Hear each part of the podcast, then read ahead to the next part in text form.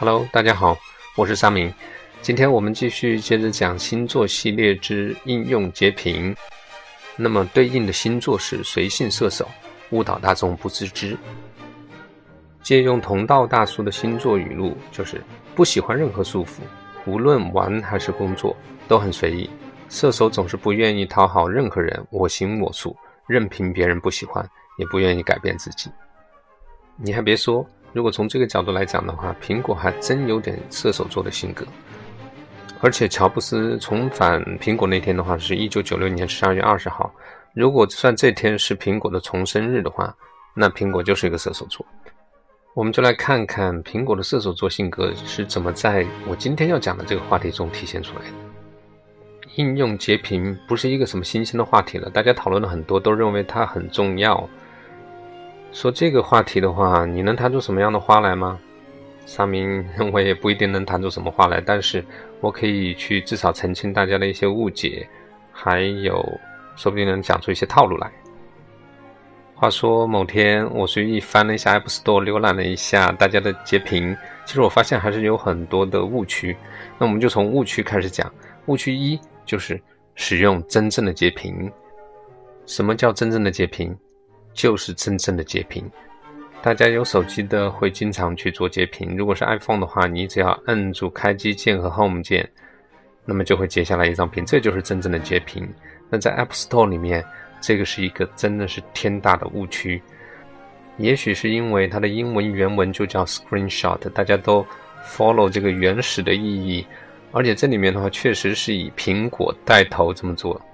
如果在 App Store 里面翻看 Apple 自家的 APP，无论是 iTunes 啊，还是 GarageBand，还是什么 i iMovie 啊，所有的 APP 都是用的纯截屏，一个文案都没有。不知道是不是很多开发者都被误导了，所以一堆一堆的应用都是采用的纯粹的截屏。但是别忘了，那是苹果，苹果它有足够的资本天马行空，再加上苹果本身还有那种射手座的性格。所以这么做不足不足为奇，但是如果是一般的应用的话，我想还是不要这么做。误区二就是没有充分利用空间，因为大家都知道，苹果给大家提供了五个位置可以放置截屏。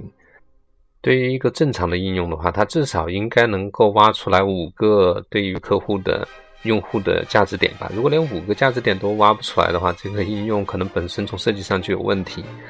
如果你实在懒的话，你应该知道，在搜索界面的时候，那么它至少它会显示出两张 screenshot，两张截图出来。那么你至少两张你应该要提供。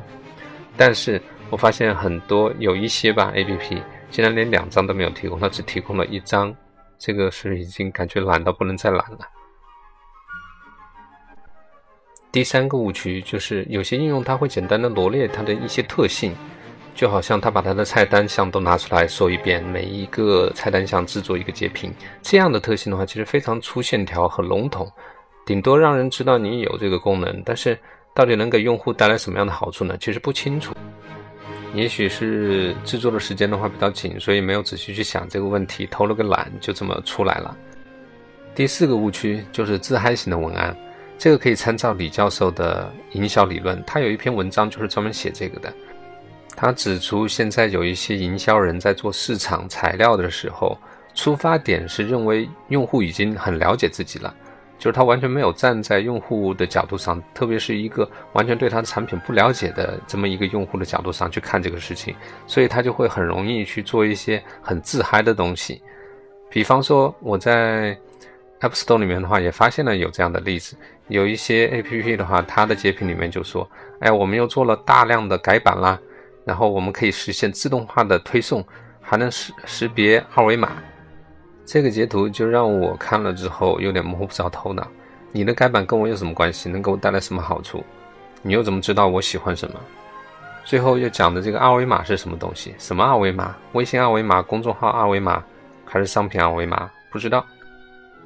个人认为，以上的四大误区实际上是大家没有意识到这个截屏的重要性，没有重视它。但是截屏的话，实际上是真的是非常重要的。我们可以以漏斗理论来解释一下哈。我们想象一个真实用户，他去 App Store 里面去找一个应用的过程，基本上经过这几步。第一步，他要到搜索框里面去输入一个关键词，然后点击搜索。第二步，在搜索结果页里面，他浏览，然后找到一个合适的应用，再点击进入详情页。在这个阶段的话，你的截屏就可以影响到他的决定。第三步，他进入了你的详情页，进行呃更多信息的浏览。这个过程中，你的截屏一样可以起到非常关键的作用，来决定他是不是要最后进行一个转化，进行一个下载。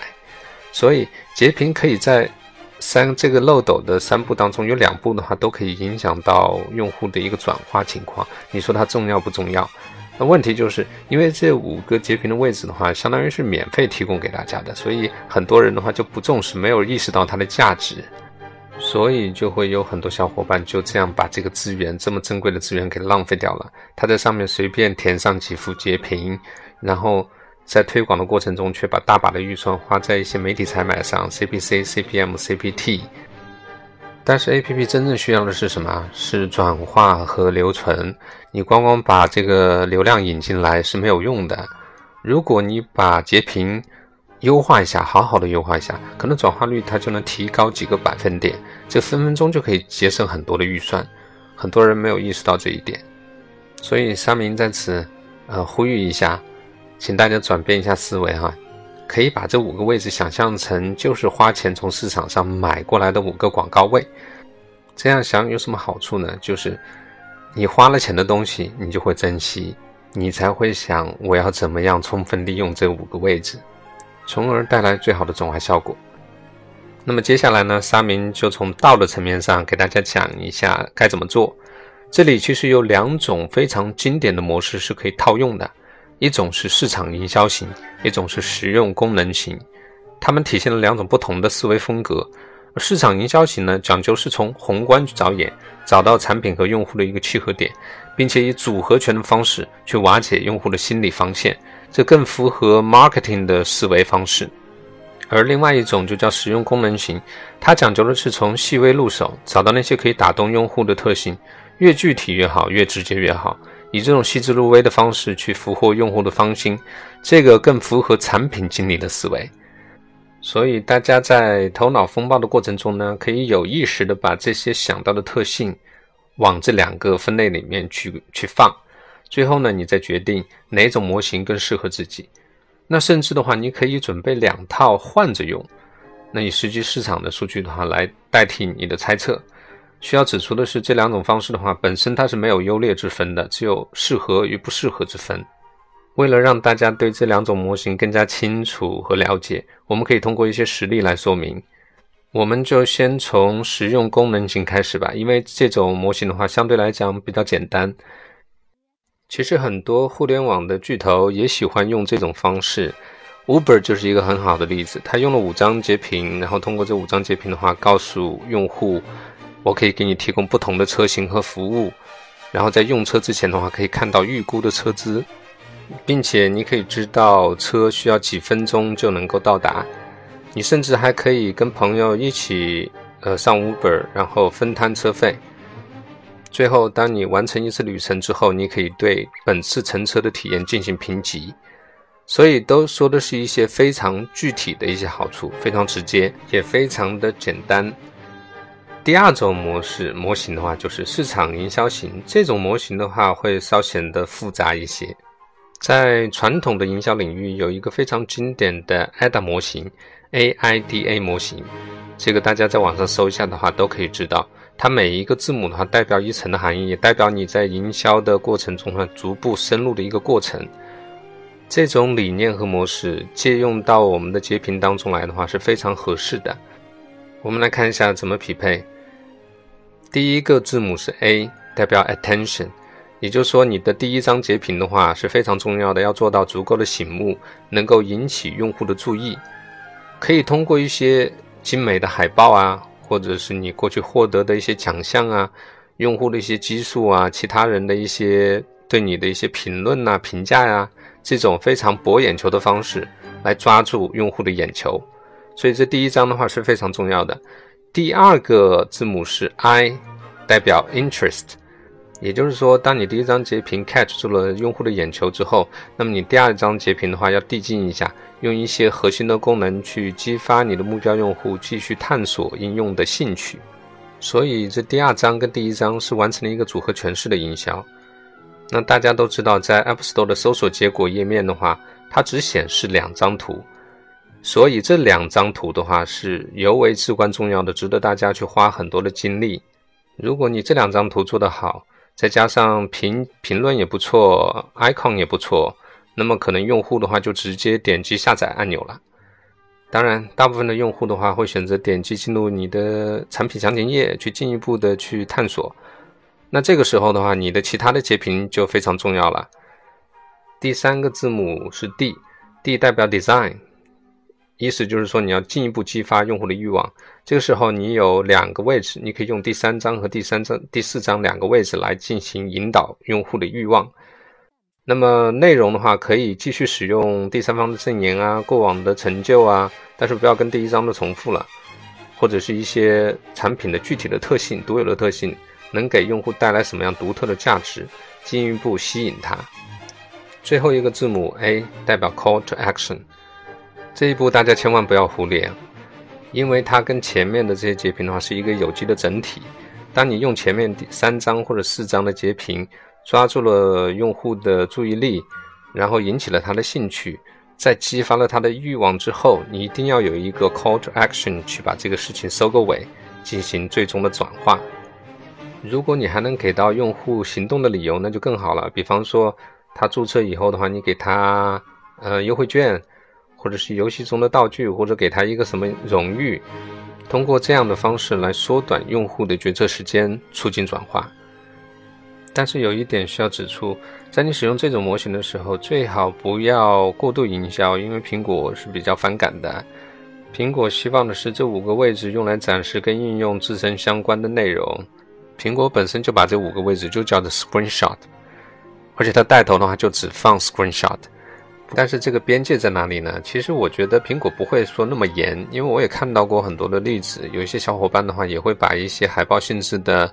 图片啊，放到那个手机框里面去展示出来，好像它就是 A P P 里面的一些原生内容一样，然后配以一些文本。这种方式的话也也可以过，但是你不要做的太过分了。